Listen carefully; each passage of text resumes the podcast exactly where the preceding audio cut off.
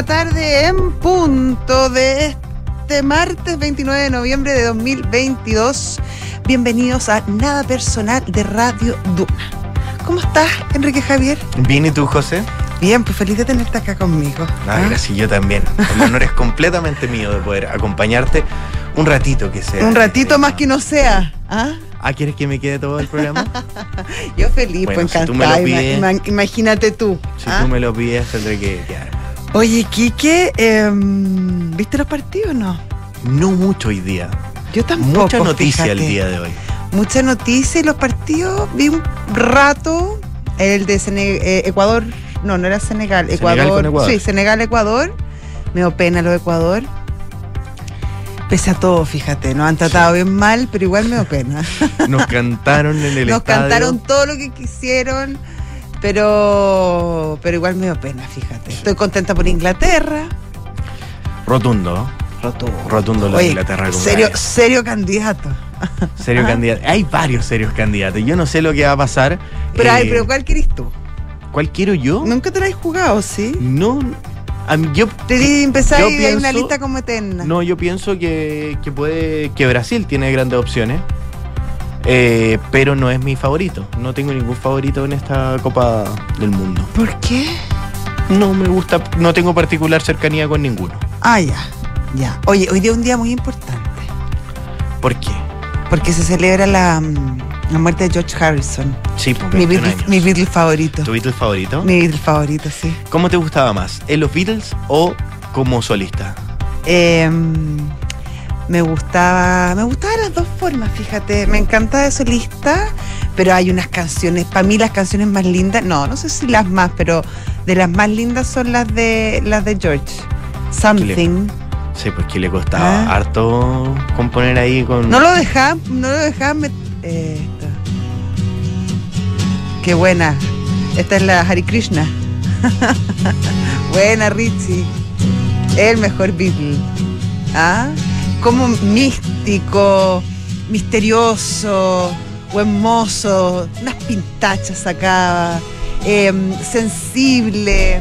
Impulsó la carrera de, de grandes artistas también, que Sí, pues. posteriormente, hasta con Bob Marley tenía ahí... Sí, bueno, con Bob Dylan muy amigo, con, Claro. con Eric Eric, Clapton. Clapton. que le quitó hasta la mujer. Oye, así todos siguieron siendo amigos. Sí, pues. La música une, dicen.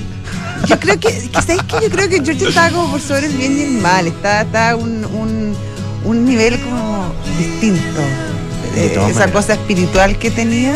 Estaba quizás más elevado que el, que el resto.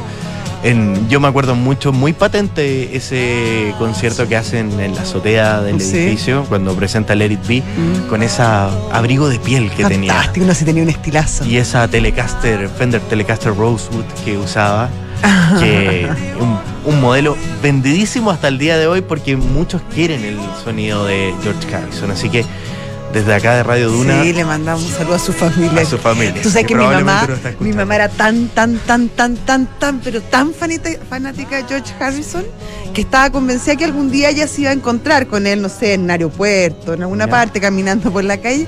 Y, la, y ella lo iba a saludar, obviamente. Hola, George, la Pilar Guzmán. ¡Ah, tú eres! O sea, es imposible que no hayas oído hablar de mí con todo lo que me gusta. Ya, pero espérate, y, y- y ella tenía una, una relación activa con él, o sea, le mandaba cartas, algo como para que la No, reconocieran. no, sé, no, no, no, no, pero, pero lo quería mucho, mucho. Tú sabes que Claro. estaba cumpleaños el mismo día que mi papá. Ah, ¿en serio? Sí, todo calza. Todo caso. todo calza. Bueno, eso, eso es importante. Y otro día, y además hay otro día importante, fíjate, se Sí. celebran hartas cosas hoy día. Eh, hoy día se firmó, espérate, déjame ver, para no carrilearme, pero déjame revisarlo bien.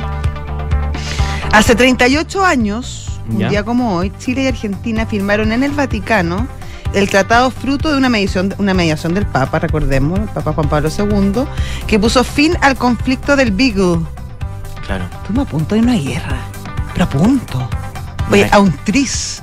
Sí. Una guerra que, que varios dicen que hubiese sido un desastre para Chile. Para todos. Sí. Y, Para todos, imagínate. y, y bueno, gracias a, a la mediación papal, donde se empezaron a dibujar las fronteras que no estaban muy claras hasta ese minuto de eh, dónde estaba Chile, dónde estaba Argentina en cuanto a ese cordón montañoso que une a ambas naciones.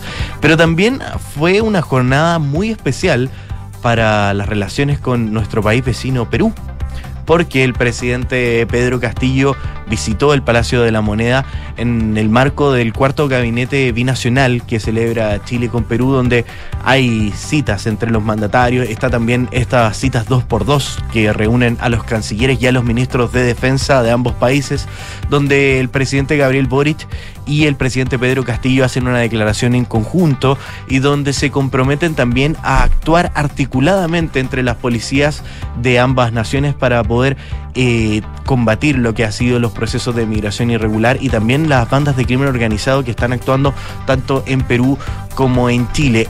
Y otro anuncio que hace también el presidente Gabriel Boric en medio de esta declaración conjunta es la, que se va a retomar finalmente la cumbre de la Alianza del Pacífico, esta vez en Perú, para no pedirle permiso al Congreso.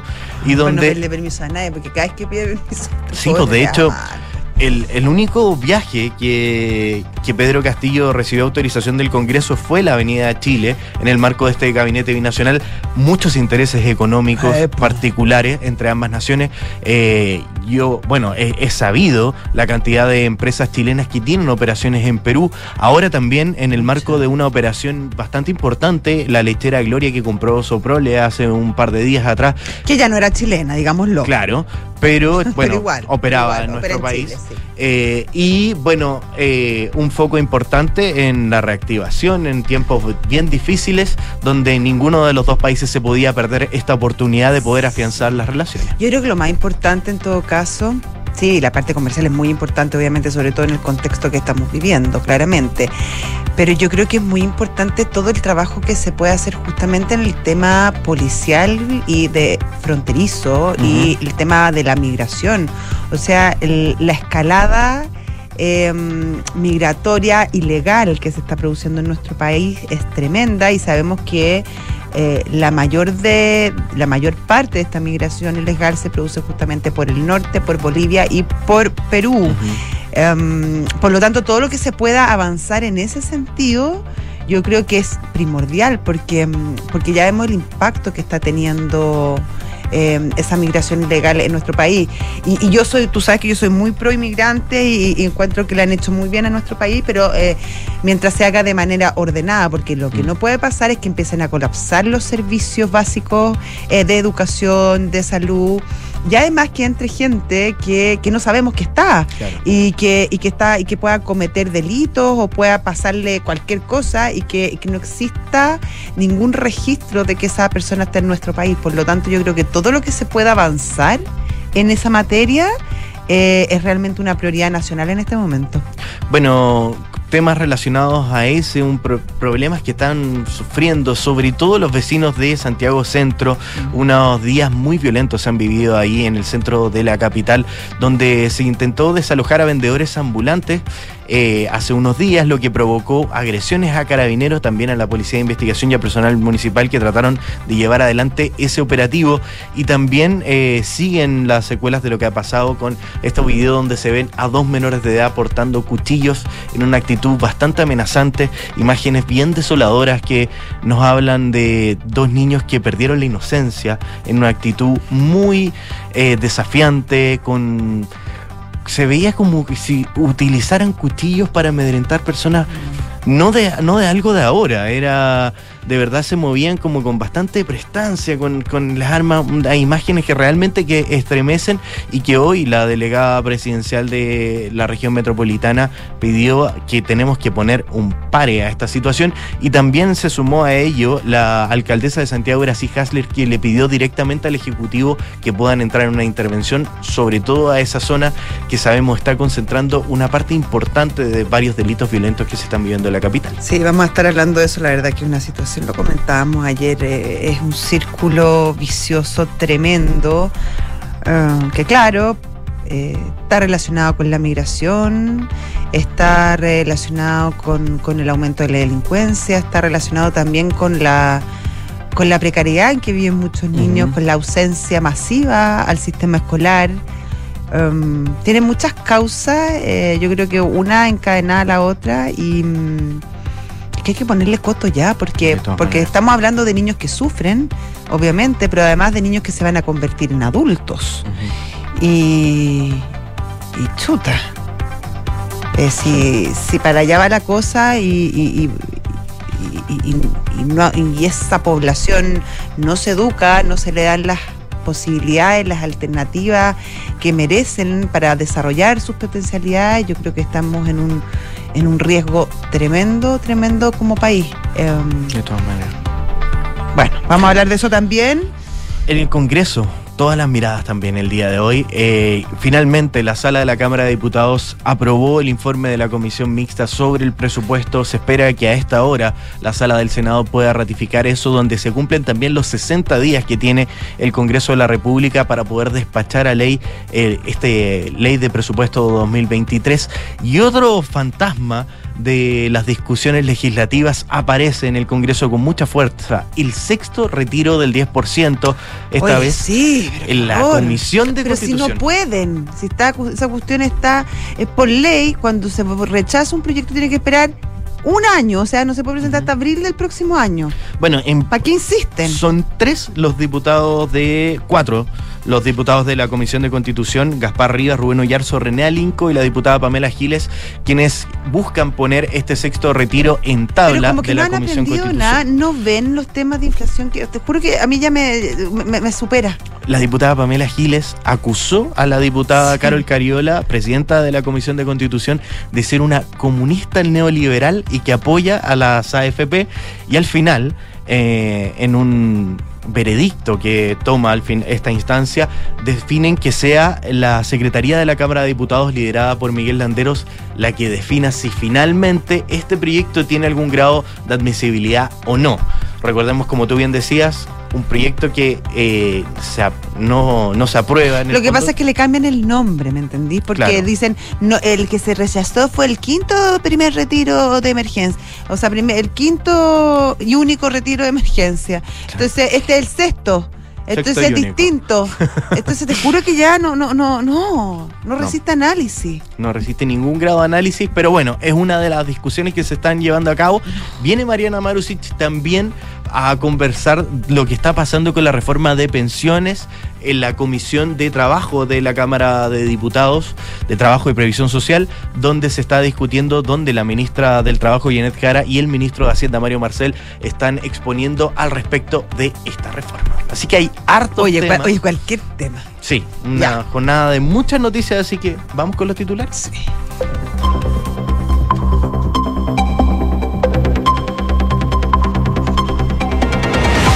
Y ahora con su sombrero de lector de titulares.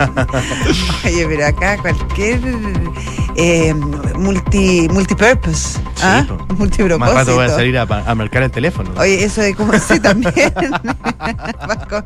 eso de, caminar y comer chicle, mascar chicle, a ti se te da con una naturalidad enorme. Hay que aprender a hacer de todo. Sí, el, pulpo, el pulpo ya, Oye, que este mundial no hubo pulpo, ¿ah? Hay un tapir. Hay un tapir que la ha ido lo más bien, ¿o no? La ha ido bien el tapir. Oye, unas cosas bien insólitas, porque adivinó, ponte tú que um, Arabia Saudita le iba a ganar a Argentina. Claro.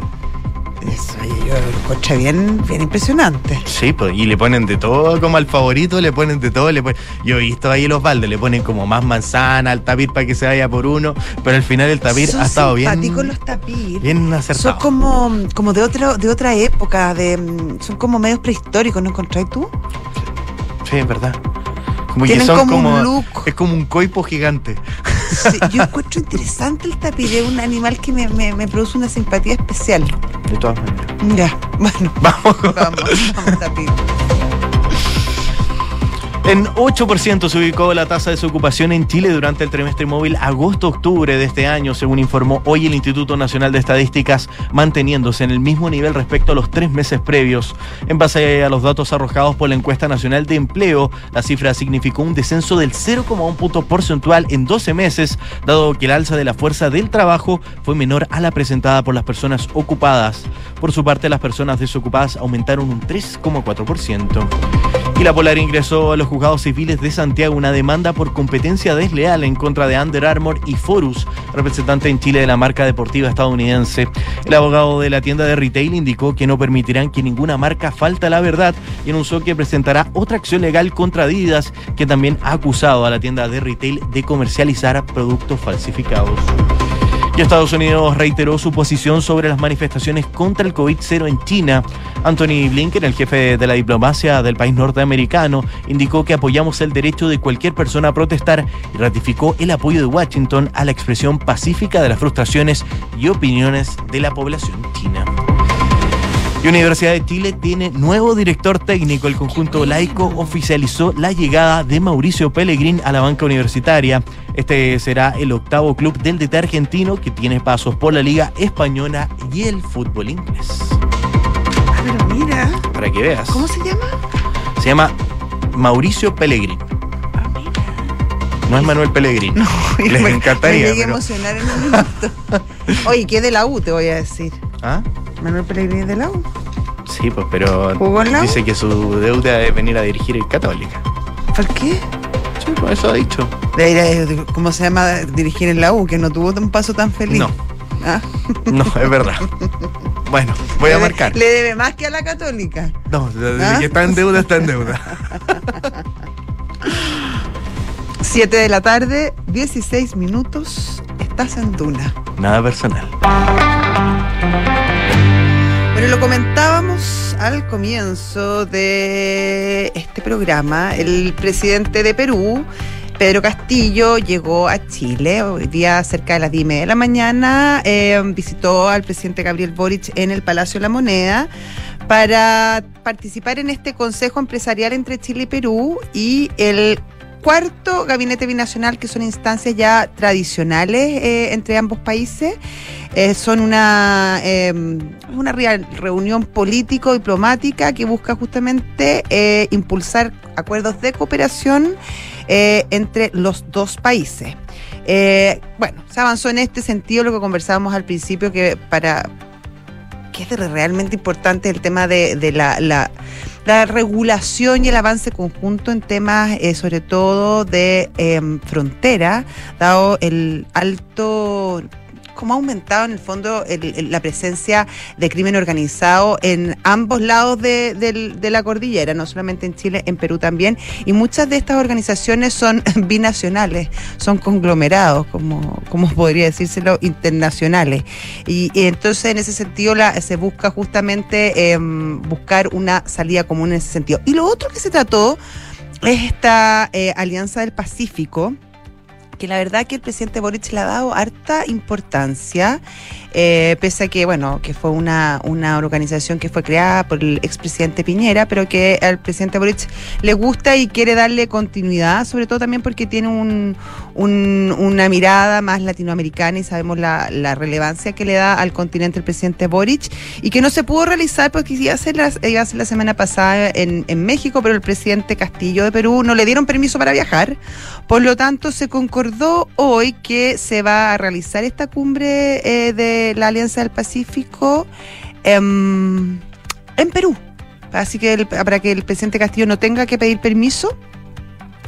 Y falta, bueno, coordinar con, con los otros dos presidentes, con el presidente eh, de Colombia y el presidente de Ecuador, para que se, se realice finalmente esta alianza. Ojalá se, se, se logre, se concrete, porque sabemos la importancia que tienen estos mercados para, para la economía de nuestro país, eh, eh, sobre todo ahora, sabemos que todo, todo, todo suma. 7 de la tarde, 19 minutos, estás en Duna. Y ya está nuestro entrevistado, eh, se trata de Marcelo Sánchez, él es gerente general de la Fundación San Carlos del Maipo. Eh, Marcelo eh, trabaja en esta fundación, que es una, una fundación que tiene el foco en la primaria infancia. Y vamos a conversar, conversar sobre la situación que están viviendo muchos de los menores en nuestro país, la situación de vulnerabilidad que quedó bastante manifiesto con este video que hemos visto de estos dos niños eh, manejando cuchillos con una destreza que de verdad es escalofriante. Pero que este es un ejemplo, como ellos hay cientos de niños que viven en una vulnerabilidad inmensa y que, mm, y que ya se está transformando eh, en una verdadera tragedia nacional. ¿Qué tal, Marcelo? ¿Cómo estás? Hola, José, ¿cómo estás? Muy bien, ¿y tú? Bien, la verdad es que no deja de, de, uno impactarse por lo que por lo que hemos visto en torno a estos niños que estaban en el paseo Humada. Pero justamente en la mañana habíamos comenzado el día con un niño también de 14 años que podría estar involucrado en un caso de sicariato. Y recordaba yo hace dos semanas atrás las disposiciones que tuvo eh, los tribunales en Antofagasta para poner detectores de metales, producto que habían unos niños que habían aparecido eh, manejando armas. Eh, y si nos remontamos un par de meses atrás, eh, nos recordamos de el niñito que estaba con cinco años participando en una barricada. Entonces, todos estos elementos, Josefina, lamentablemente están dibujando claramente eh, situaciones muy graves de vulneración de derechos de los niños. Eh, y que, que finalmente dan cuenta que las políticas públicas están llegando demasiado tarde, no estamos interviniendo en los momentos que son precisos. Suma a eso las cifras de exclusión escolar que están afectando a más de 50 mil eh, niños que hoy día incluso parten desertando del colegio o siendo excluidos del sistema, eh, estando en primero básico, segundo básico, algo que no sucedía antes. ¿ah? Y, y lo que estamos viendo es que se están disparando todos Sí, parece que tuvo un pequeño problema, Marcelo. Bueno, conversábamos de la situación y de, la vulnerabilidad que están viviendo muchos niños. Eh, ahí está, Marcelo. Marcelo, ¿se nos, ¿se nos fue un poco la comunicación en algún minuto? Queda, quedamos en... Eh, nos estabas diciendo que, que, que, nos señalaste varios casos y que esto se mm. está configurando un problema que, que, es muy complicado y que se une justamente con el tema de la deserción escolar. Justamente, y, y, esto tiene que ver con que están apareciendo estos factores de riesgo cada vez más profundos. ¿ah? Eh, el consumo problemático de droga y alcohol, la, la normalización del consumo de marihuana en los niños, eh, eh todo lo que significa por ejemplo, el, el, abandono del hogar, el acceso eh, que no existe en materia de salud mental. Hoy día tenemos listas de espera de 25 mil niños en el sistema de protección, en los sistemas ambulatorios. Entonces, se va configurando todo un sistema de protección que realmente no está funcionando, un sistema que se construye demasiado tardíamente cuando los niños ya a los 14 años ya es muy difícil lo que tú puedas hacer. Acá hay que intervenir de manera temprana. Y hacerlo tempranamente significa tener dispositivos con evidencia desde la más temprana edad, cuando los niños todavía no aparecen esos factores de riesgo y los papás o los cuidadores pueden hacer algo. Hoy día no tenemos esos dispositivos. La prevención en Chile es el hermano pobre de las políticas públicas y, cuando se hace, se hace de manera tardía. Pero Marcelo, antes lo teníamos, te pregunto porque uno ve ahora una explosión de casos. Yo creo que sobre todo después de la pandemia, donde hubo, donde se produjo un éxodo masivo escolar y donde muchos de estos niños no volvieron justamente a los colegios. Yo creo que claro, eso lo ha hecho más visible, pero me imagino que no todo es explicable por la pandemia. Me imagino que también hay otros factores. Eh, ¿Tú crees que antes había una mejor contención eh, social? Eh, ¿Y qué ha pasado que ese, ese tejido se ha ido perdiendo o simplemente lo vemos más? El, el tejido, Josefina, ha ido cambiando, en especial en los espacios de mayor vulnerabilidad social. Por ejemplo, en las escuelas, hoy día la matrícula de las escuelas bordea entre un 40 y un 50% de población migrante. La población migrante es de altísima vulnerabilidad, de alta movilidad, de formación escolar incompleta. Entonces, ¿qué empieza a pasar? Cuando tú empiezas a ver que niños de tan corta edad empiezan a ser excluidos del sistema escolar, probablemente tú tienes detrás una familia donde el papá o la mamá no completó sus estudios mm. y no reciben apoyo a la crianza, no reciben apoyo para poder insertar en el sistema educativo a los niños. Por eso que al haber un cambio en la configuración de la, del gran escenario de vulnerabilidad social que hoy día hay, particularmente en la escuela, en los sistemas de salud, lo que decíamos, lo de la pandemia es cierto, no explica todo, pero aquí hay catalizadores. Durante la pandemia, los garantes, aquellos que tenían que estar atentos a las graves vulneraciones que tenían los niños, estaban pendientes de otras cosas. ¿Por qué? Las escuelas estaban cerradas, los sistemas de salud estaban priorizados en el coronavirus. Entonces, todos los elementos que podían haber pesquisado este tipo de situaciones eh, finalmente no funcionaron. Y cuando se dijo que esto iba a pasar por ahí por el año 2019, 2020, nosotros veníamos anticipando de que iban a haber estas tasas de deserción escolar, que iban a haber estas tasas de salud mental, no se crearon los dispositivos adecuados para contenerlo. Entonces, tenemos un cambio en la configuración de los escenarios de vulnerabilidad, tenemos una oferta que no reacciona anticipadamente ni adecuadamente, no tenemos dispositivos a nivel local que anticipen este tipo de situaciones y que por lo tanto lleguen antes y dejen de llegar tarde. Y hoy día la focalización de los programas sociales, lejos de avanzar hacia la primera infancia, están yendo hacia la adolescencia, hacia los 16, 17 años, cuando tú poco puedes hacer. Fíjate, Josefina, que el verdadero cambio que pueden hacer padres y cuidadores se logra antes de los 13 años. Mm. Desde los 13 años el vínculo con los padres y los cuidadores se va debilitando y se va reemplazando por el vínculo con los pares. Si tenemos pares negativos, vamos a tener cada vez más niños involucrados en trayectorias delictivas, que es lo que ha pasado. Si bien es cierto, en el, en el global, eh, los niños involucrados en delitos disminuyen, en el específico hay un 17% de niños que explica el 50% del total de delitos.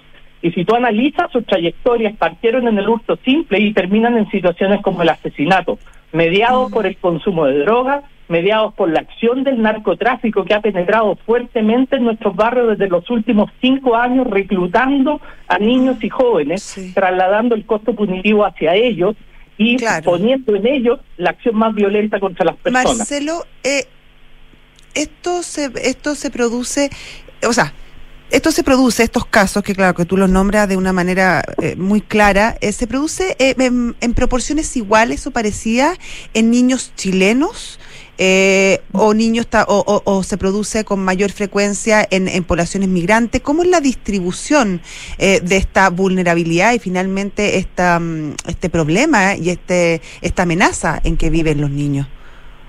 Si bien es cierto, la población migrante todavía no pasa a ser en el total eh, mucho más representativa de las poblaciones sujetas de estos factores de riesgo, en el grupo específico de los niños y en particular en el sistema público de educación, está empezando a tener una proporción igualitaria entre niños eh, eh, nacionales y niños extranjeros, con el agravante de que los recursos que tienen los padres en población migrante son recursos mucho más limitados. Generalmente vienen de poblaciones de alta vulnerabilidad social tienen eh, mucha movilidad porque tienen trabajos precarios que se van moviendo de un lugar a otro y por lo tanto los niños no tienen largas permanencias en los sistemas educativos, no pueden tampoco desarrollar habilidades para regular emociones y normalizan también aspectos culturales de entornos que son violentos y por lo tanto incorporan la violencia dentro de la normalización de sus conductas. Lo que vimos ayer de los niños en el Paseo Humada tiene mucho que ver con eso, de haber normalizado la violencia.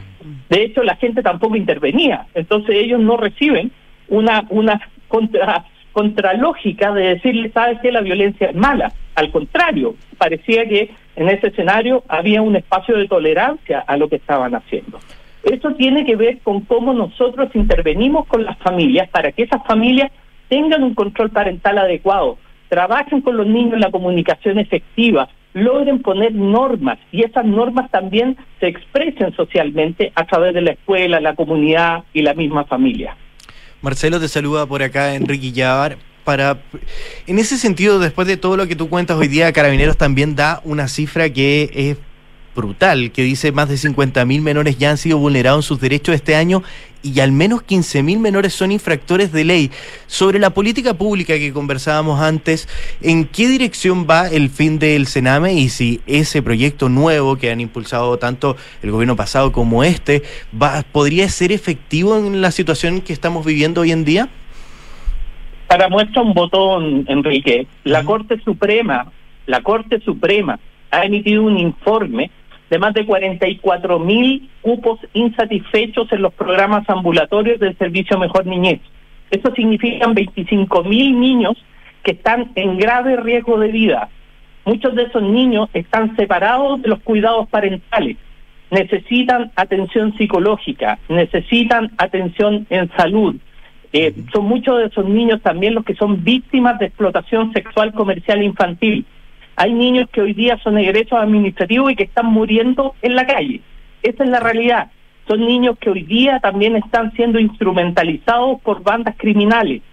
Por lo tanto, cuando hablamos de protección, veamos qué es lo que es la protección efectiva. ¿Es protección efectiva hacer que, que las listas de espera continúen creciendo?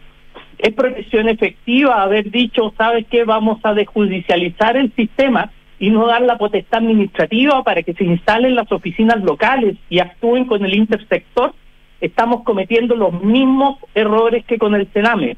Un intersector que no es efectivo, que no llega antes, que se quedó sin potestad administrativa, y que por lo tanto no hace que los garantes hagan su pega y estén cumpliendo con proteger a los niños en la instancia administrativa, incluso antes de que lleguen al servicio de protección. ¿Qué está pasando, por ejemplo, con la instalación de las oficinas locales? Que a este año debíamos haber tenido 90 oficinas locales funcionando con dispositivos preventivos, que estuvieran trabajando por la protección efectiva de los niños esos dispositivos preventivos deberían estar trabajando con las familias de los niños para que vuelvan al colegio, por ejemplo. Es que eso, Marcelo, es, fundamental y ahí uno también se hace la pregunta, porque, por ejemplo, con el caso este en particular de los niños con los cuchillos, que es tremendo. Y a la mamá se le toma detenida y ella es una migrante ilegal en una situación de vulnerabilidad espantosa. Ella explica que los niños la estaban defendiendo, que probablemente era así. Lo que pasa es que los niños de esa edad no están llamados a defenderla y menos de esa manera. Pero la separan. La mujer queda detenida, los niños son llevados a, un servicio y, y ahí uno se pregunta, ¿qué es mejor? O sea, si bien e, esa situación por ningún lado es buena, que te separen de tu madre en ese estado de vulnerabilidad y que te lleven a un centro que tampoco da todo, todo tipo de garantía, em, es complicado. Eh, no sé cuál es la mejor fórmula, pero, pero a priori no, no, no me resulta em, del todo comprensible que esa sea la mejor solución. Josefina, te doy un dato. Durante muchos años, los operativos policiales en la legua de emergencia han sido tremendamente efectivos. Han logrado desarticular bandas criminales, han metido a la cárcel a padres y a madres y han dejado a los niños en la absoluta indefensión. Indefensión muchos de ellos en el mismo servicio de protección. ¿Qué ha pasado al correr de los años? Los niños han terminado tomando nuevamente las carreras delictivas porque nadie se hizo cargo de ellos finalmente ellos después terminan liderando los mismos clanes, finalmente terminan haciendo las propias bandas, bandas mucho más violentas que las que había antes. Acá no se trata de encerrar a los padres, se trata de construir con ellos condiciones. la que protegen a sus niños cambie. Y eso se hace con un trabajo serio, con programas con evidencia, con resultados disponibles localmente que hoy día no están disponibles en el Estado. Perfecto. Oye, Marcelo Sánchez, muchísimas gracias por, por esta conversación. Eh, claro, no eh, es bien es bien desesperanzador mm. todo este todo este escenario que, que, tú nos narras con tanta precisión, pero la verdad que es de suma importancia tener claro la profundidad, la gravedad del problema para, para hacerse por fin cargo de esta situación. Yo creo que es un tema que, que es multisistémico, que tiene muchas, muchas variables y tendremos que hacer tomar muchas acciones desde distintos ámbitos para, para tratar de solucionarlo, pero, pero es clave y se debiera transformar en, en prioridad nacional, justamente hacernos cargo de nuestra infancia. Déjame solo cerrar con una palabra de optimismo. Mm, la sociedad civil está haciendo cosas la sociedad civil está impulsando una agenda temprana de prevención social. Estamos trabajando con el gobierno regional para anticiparnos, para llegar antes, con programas de retención escolar, con programas de intervención familiar. Nosotros no vamos a detenernos en esto. La sociedad civil está comprometida con impulsar una agenda temprana de prevención social y esperamos que el Estado por fin tome la decisión y deje de llegar tarde. Muchísimas gracias, Marcelo Sánchez, gerente general de la Fundación San Carlos de Maipo. Gracias, gracias, que esté muy bien. Hasta luego, chao. Siete de la tarde, 34 minutos. Estás en Tuna. Nada personal.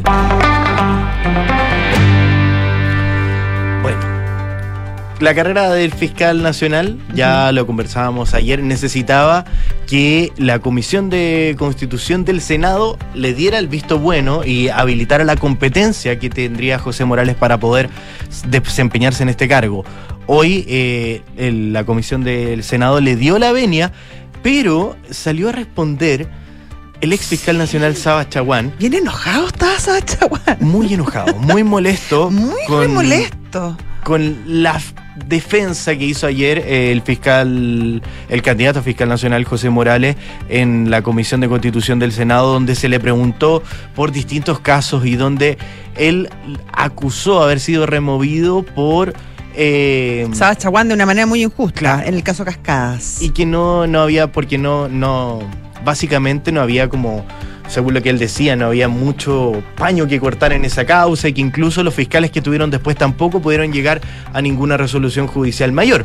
Hoy día, eh, Chaguán da unos términos pero durísimos y dice que si él hubiese sido el presidente Gabriel Boric, no hubiese elegido para nada a José Morales para desempeñarse en este cargo y que prácticamente él no tiene competencias para desempeñarse. No solamente no, no lo hubiese nominado como si hubiese sido el presidente Boric, ni siquiera lo hubiese puesto en la quina, claro. como lo puso la, la, Corte, Suprema. o sea, lo liquidó.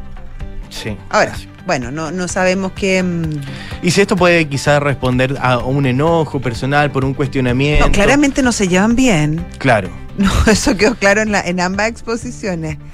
Ahora, complejo, complejo las declaraciones eh, a puertas de la mm. votación que es mañana.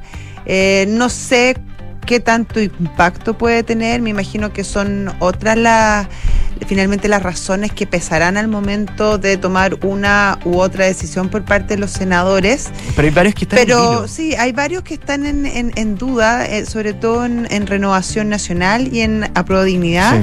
Ahí estarían los, las principales dudas sobre la votación. La UDI ya está, está bien cuadrada, la democracia cristiana también, y lo, lo, que queda de la democracia cristiana, ese mundo, el mundo social cristiano, está bien cuadrado. Y en general el socialismo democrático también. Em, claro, la duda está que va a pasar justamente con la Dignidad y con eh, algunos votos en renovación nacional. No serían dudas tan superficiales. Hoy día, eh, reporteando por ahí, pude conversar con algunos senadores y me decían, no voy a adelantar mi voto hasta la, la sala. Y Igual les gusta un poco la teatralidad. Teatralidad. Teatralidad. Claro, bueno, está bien, sí. Técnicamente un parlamentario no, tiene la necesidad de adelantar el voto, es algo que se hace comúnmente, pero al final el parlamentario expresa su voto en el hemiciclo y cuando tiene que hacer la votación, vamos a ver qué es lo que va a pasar.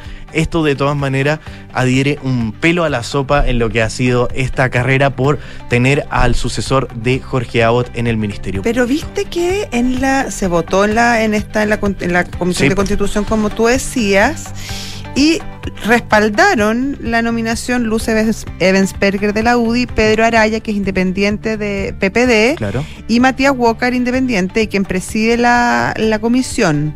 Ellos respaldaron a, Morales, mientras que Rodrigo Galilea, de Renovación Nacional, apuntó a la llegada de nombres nuevos.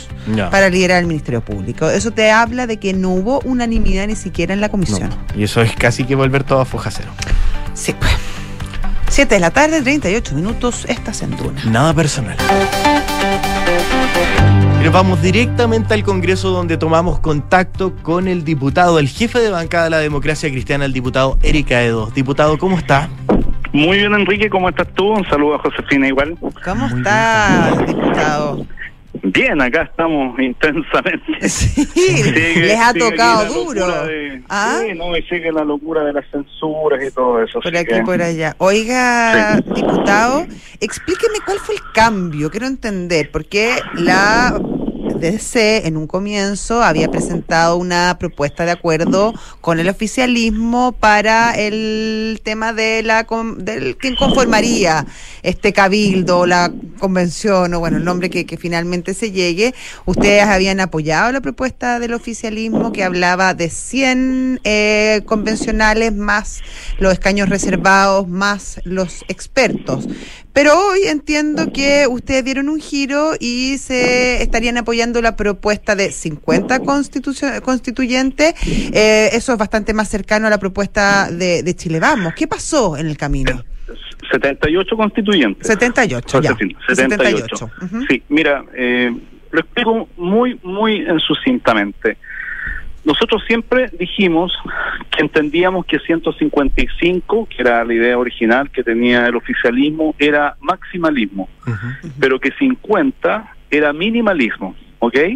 y como buenos demócratas cristianos nos íbamos a mover en el camino medio entre el maximalismo y el minimalismo. Yo sé que suena como bien divertido, pero lo que queríamos decir es que entendíamos que no podíamos repetir una convención constituyente de, la, de igual manera que había sido la propuesta rechazada, pero que 50 genera mucha distorsión. Y déjame explicarla muy brevemente.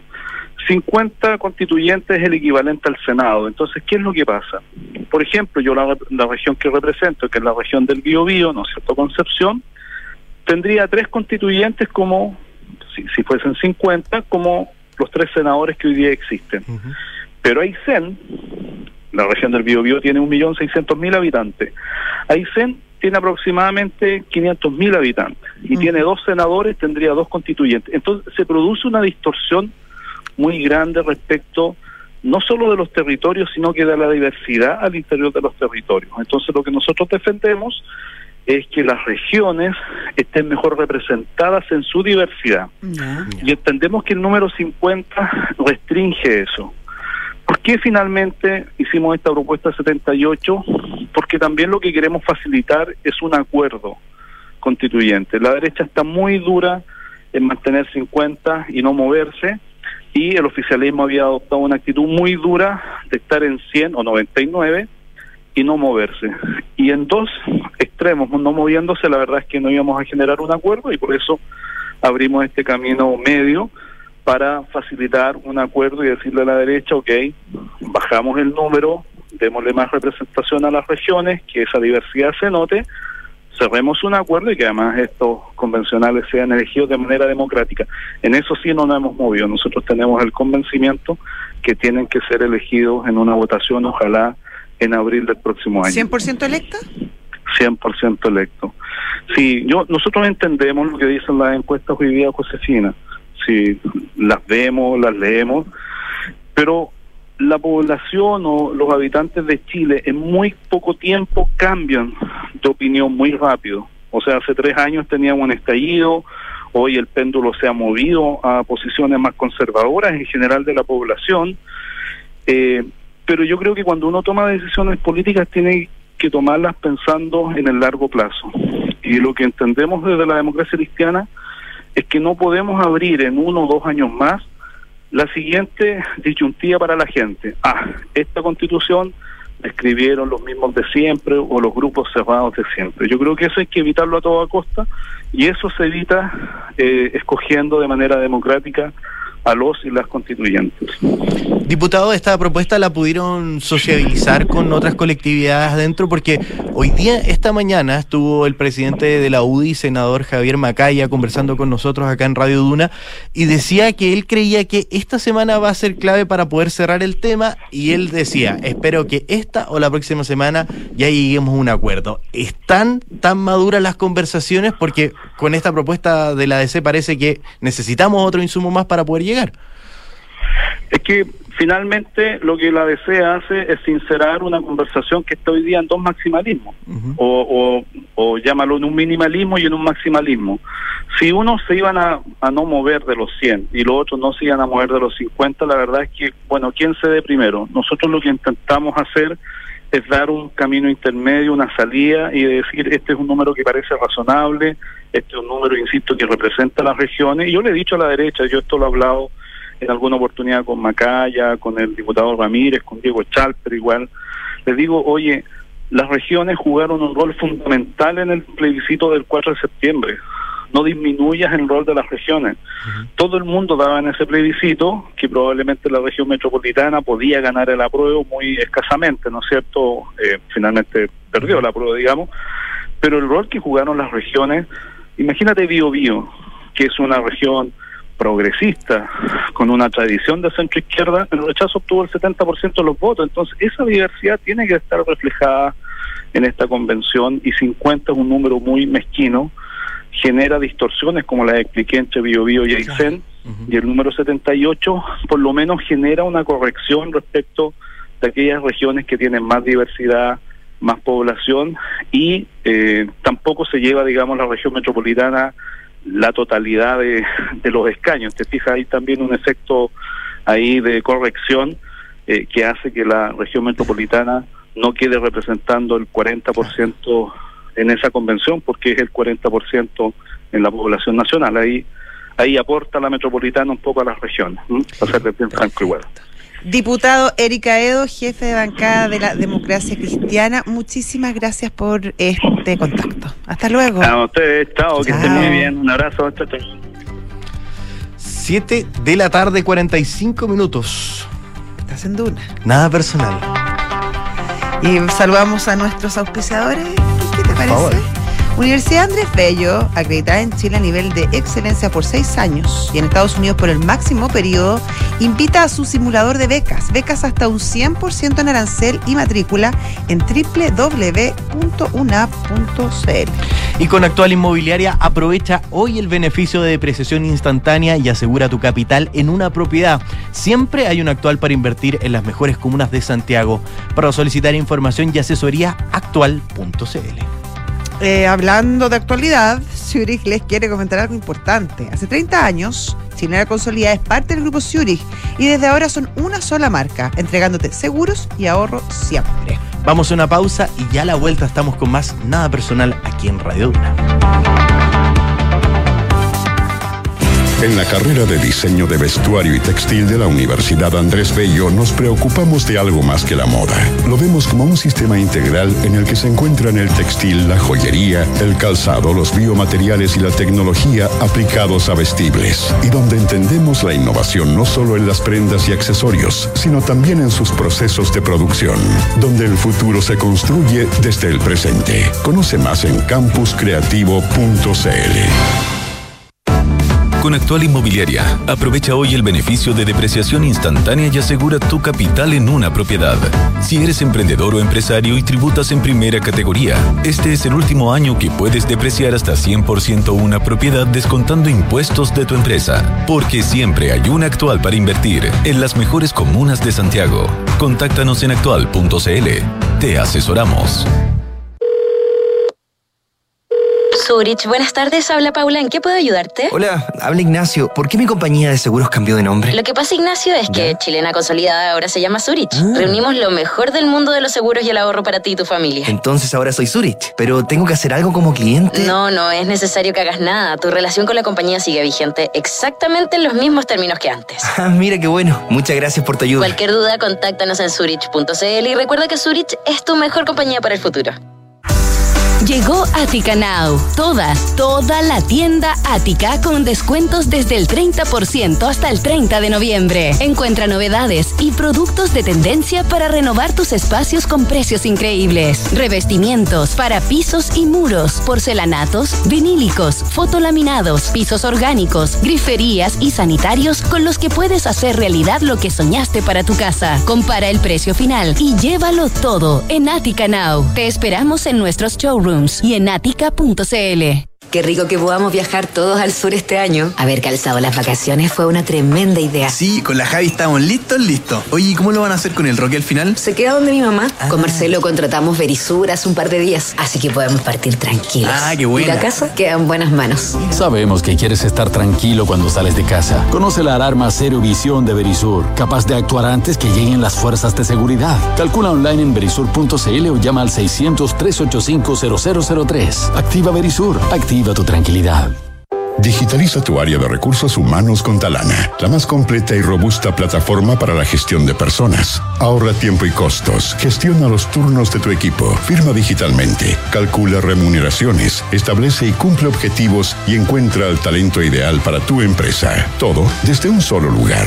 Únete a las miles de empresas que ya han digitalizado su área de recursos humanos con Talana. Conoce más en talana.com.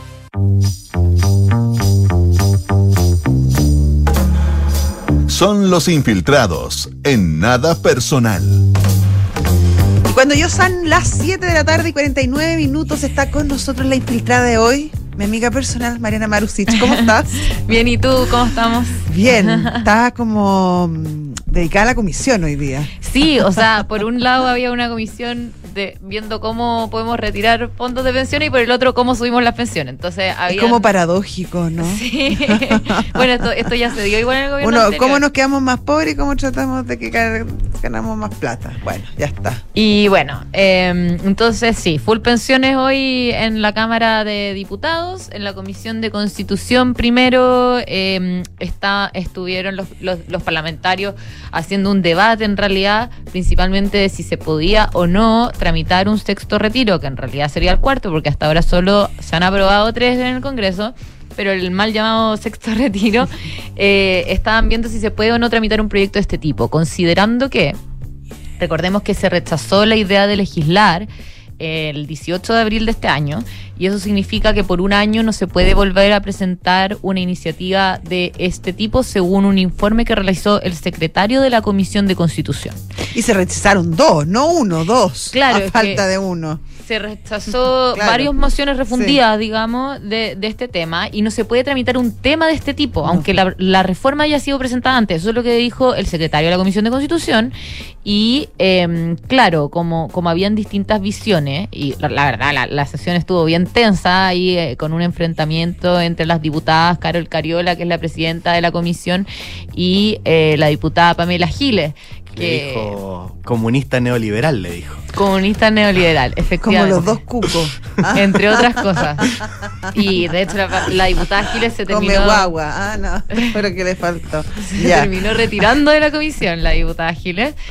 Y eh, bueno, eh, el debate la verdad es que esto era puntos varios, o sea, no se alcanzó a ver casi nada, prácticamente nada de lo que tenían que ver en esa comisión, porque en puntos varios hicieron todo este debate, que duró una hora o más, y finalmente lo que definieron fue pedirle a la mesa de la Cámara, en realidad a la Secretaría de la Cámara, que emita un pronunciamiento respecto de qué había que hacer ahora, o sea, si se puede o no tramitar eh, este sexto retiro. No incorporándole nada al proyecto, así que tal como está.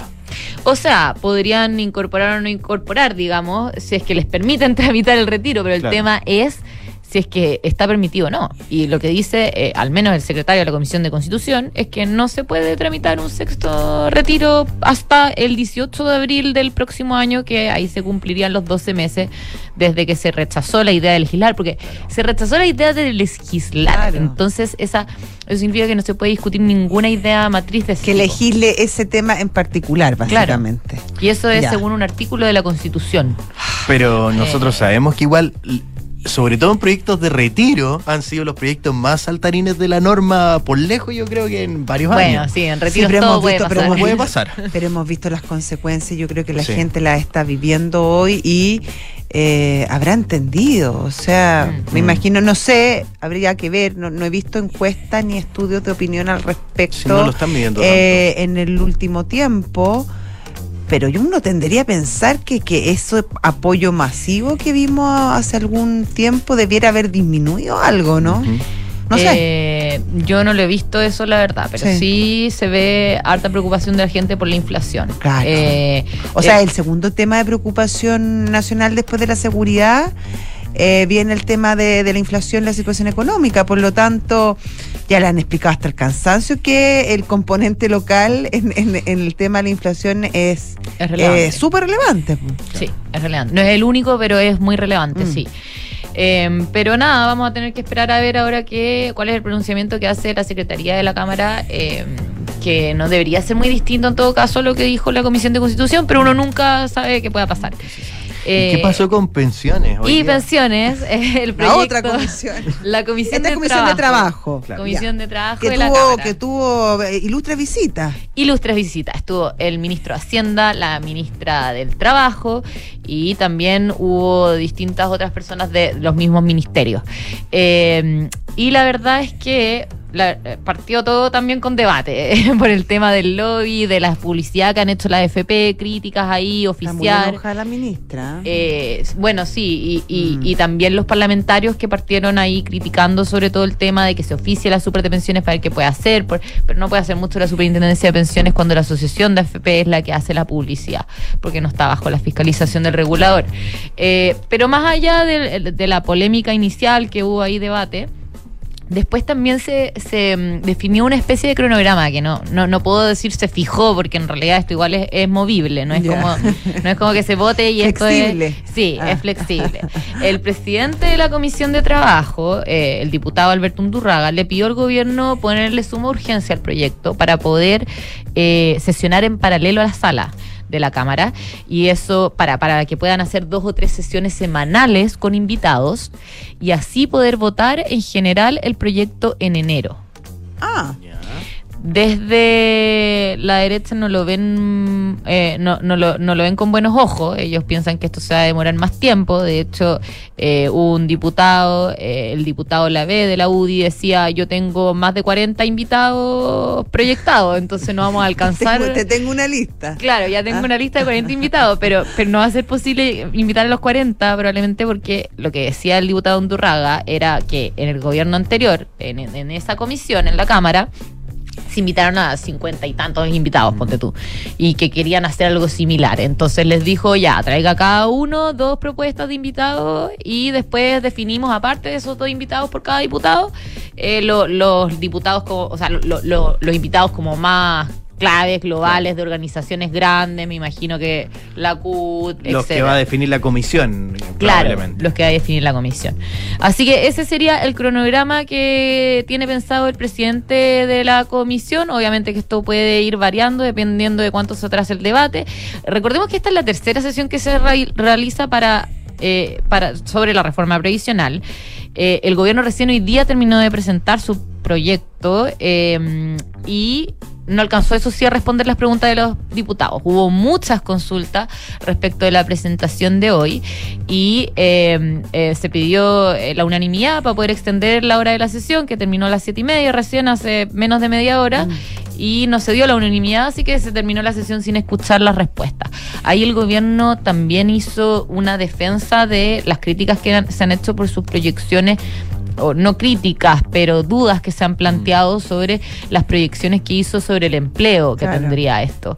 Y ahí fue Andrés Sansón, eh, Sansone, que él es eh, asesor de- del Ministerio de Hacienda y comentó que ellos lo hicieron igual como se hizo el modelo del Banco Central en el famoso informe 2017 que todo el mundo menciona, pero con algunas pequeñas diferencias que son marginales y también aclaró que eh, si bien, porque él recordaba que ha habido muchas críticas de, de algunas personas eh, diciendo que el informe del Banco Central de 2017 eh, muestra que en todos los sistemas caía el empleo formal.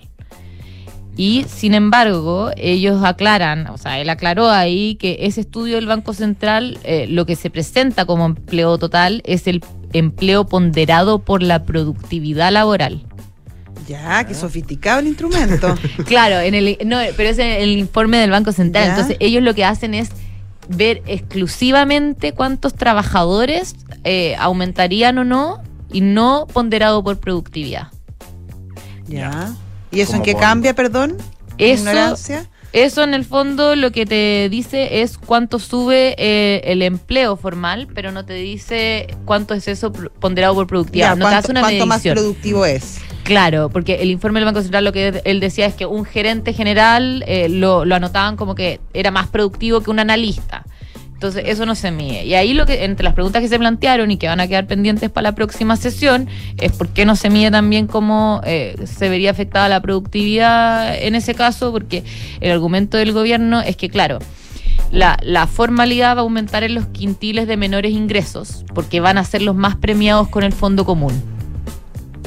Entonces ahí ellos proyectan que aumenta Pero, pero, la, pero, la formalidad. Pero no entiendo cuál es el. Porque en el fondo, me imagino que obviamente los quintiles más bajos van a presionar por ser contratados, pero finalmente sabemos que eh, el empleador eh, es una cosa ida y vuelta. Y si al, al empleador le suben mucho el costo de empleabilidad, va a emplear a menos gente. Claro, eso es ahora probablemente en el corto plazo. Ellos están hablando igual de proyecciones de largo plazo y ahí no sé cómo, cómo será. Lo que pasa es que sería interesante lo que están pidiendo los, lo- lo- los centros de, de pensamiento, que entreguen los datos. Sí. Y conocer Sí. bajo cuáles premisas y bajo cuáles números y cuáles son los datos que ellos están usando para hacer estas proyecciones. Porque la única forma de saber si son constatables es Mm. manejar la misma información, que sea data abierta, obviamente manejando la confidencialidad, sin nombre. To- eh, Hay formas de hacerlo, existe. Se hizo para la pandemia. Eh, Mm. Forma de anonimizar lo- lo- los datos, pero que entreguen los datos. Hacerlo innominado, Porque, claro. porque si no es muy difícil constatar eh, y comprobar eh, y entender y seguirle la línea argumentativa al gobierno finalmente de cuál es la proyección y cómo se está haciendo. Mira, cada vez que me junto, veo a alguien del gobierno, le pregunto cuándo van a dar los datos y me dicen, lo, está- lo estamos viendo, los vamos a dar a conocer sí o sí, pero estamos viendo cómo, así que eso va a salir. Ya, sin duda. Lo que es un dato es que se acaba de acabar nuestro programa. Son las 8 en punto, nos despedimos. Eh, gracias Mariana. Gracias, Gracias, a ustedes, que estén Gracias muy bien. Quique. Gracias a ti, José. Y quédense con nosotros que ya viene terapia chilenses y antes visionarios. Chao. Chao. Visionarios. Mujeres y hombres